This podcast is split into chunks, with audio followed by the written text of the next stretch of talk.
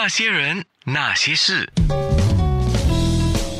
那些我们一起笑的夜，流的泪。好，我今天手上拿的这本书啊，其实对我来讲，电视台的戏剧组啊，是叫戏剧组啊，仅仅只是一年。啊，不过因为我在综艺组跟戏剧组，其实那个时候我们都很靠近的啊，时常都有互动，都是同事嘛，都是朋友，所以他们在做什么，我大概也知道。然后我们有时候也常见面呢。那回首就从李宁强的这个《戏梦录》里面回首，哇，今天当然没有办法一下子把所有的篇章都讲一遍了，所以要看的话，当然就是从书的篇章去看。不过我们挑了好一些来讲。先介绍一下，其实宁强上过我的节目，把你叫前电视新闻编辑及电视剧制作人，或者叫文图创作人，或者写作人，基本上啊，最重要就是你嘛，对不对？你这个人哈，最重要是创作了啊！对对对对，不创作的方式跟工具只是一个平台了，我可以这么讲哈，就是说你要注入什么嘛，《戏梦录》。啊，肯定有戏，然后记录起来《戏梦录》，说一下这个书名《戏梦录》对你的意义。当我要写这本书的时候呢，我想到一些比较轻松的书名啊，比如要，比如讲说一场戏一场梦啊。但是后来我觉得哈，还是要给他一点点啊那个文艺的气氛浓一点点。所以戏是假的，梦是虚的，戏完了梦就醒了。最后就是一个虚假，可是呢，对我来说是一个真真实实的一个历程嘛，一个真真实实的历程，然后要把这个历程，呃，从头讲，又没有很好的这个什么档案记录或者是什么，所以是一个比较比较零碎，需要靠我一些画面的一个记忆去把它记录下来，所以呢，我就最后决定用戏梦录。那么录是什么东西呢？就是这个记录呢，我也给一个小题，说一个新加坡电视剧监制的工作杂记，嗯，啊，给一个比较平和、比较呃容易跟人家亲近的方式了。这个《戏梦录》肯定有很多的篇章啊，你二十几年在拍电视剧嘛，对不对？二十三年。对啊，那你把二十三年全部写在这本书里面，都写完了吗？基本上呢，是通过图片，然后去回忆这个事件。呃，有一些事件它没图片，最后也是要割爱。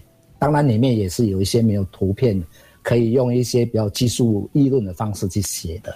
所以这个形式很多种，有些纯粹是叙述，有些呢就是一种经验的那种回忆跟一种感情的抒发，所以稍微跟一些写实或者文史的有一点点不一样，有图有文。单篇没连贯，当然根据那个时代的年份这样走下去，就成了一本这样的书了。您想我直接问一个问题啊？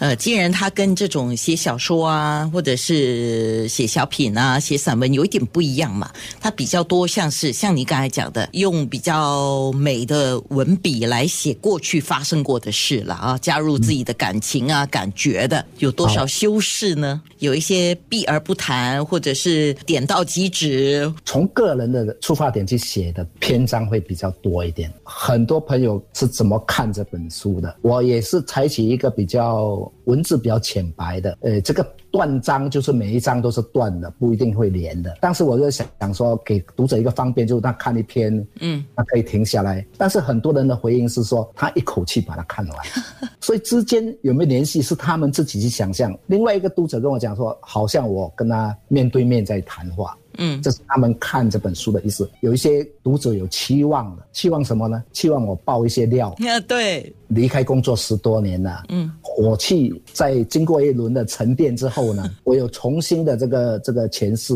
有些东西我们实际上真的是不需要再提的。啊，我知道你意思。然后我要提的东西是我真正沉淀过后，嗯，最终的那一个想法。比如讲，我说在后记里面，我我对整个这个戏剧拍摄电视剧这个行业。我站在一个旁观的角度来看，我觉得我现在幸福的多了。你如果要进一步解释，我还是可以呃把那个细节讲一讲啊。嗯，你的书里面肯定有提到两位，我们可以把他们叫永远的电视阿哥嘛。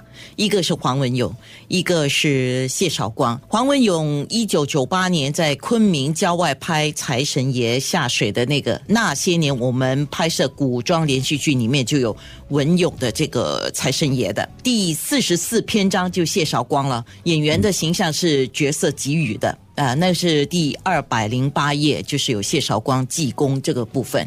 你要不要点题一下呢？因为谭文勇呢，实际上就是一个心里很不好过的事。跟文勇也有亲身这个工作，去昆明拍戏有一段时间，然后每天都都相处在一起。下水的，他因为演演那个财神爷，嗯，天气很热，脱掉衣服在湖中呢就戏水清凉自己，然后岸上的衣服就给人家偷掉了。所以拍这场戏呢，实际上现实环境，你讲的是那个剧情，嗯。啊，剧情。拍这场戏的时候，现实的环境是在昆明的野鸭湖了，一个郊外的湖，那个气温蛮低的，大概十多度吧，所以要下水应该还要这个心理的障碍，还有那个突然间气温改变，应该是不容易的。作为一个演员呢，有些演员表现出来是忐忑不安，或者是有时甚至还会跟导演讲。可以不可以做一些？但是文勇是二话不说，叫人家用一个竹竿去试一试那个水的深度，这个是安全的，哪一个地方下水会比较安全？然后旁边的人就。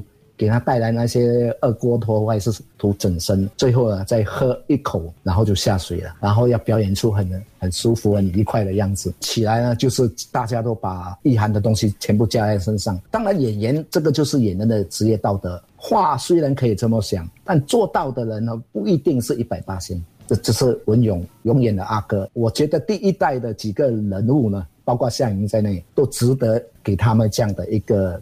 推崇啊。那么讲到韶光，我在那一篇文章里面带过这样的一个事件。演出这个济公的时候，那时是我监制的戏，我们要做造型。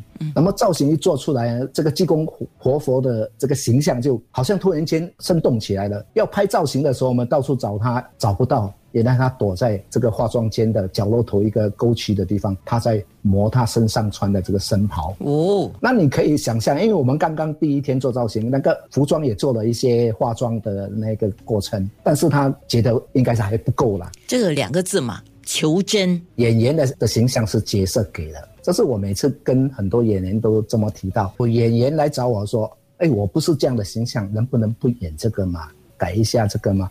我就用这句话跟他讲：你进入这个角色，你就是没有形象的。那些人，那些事。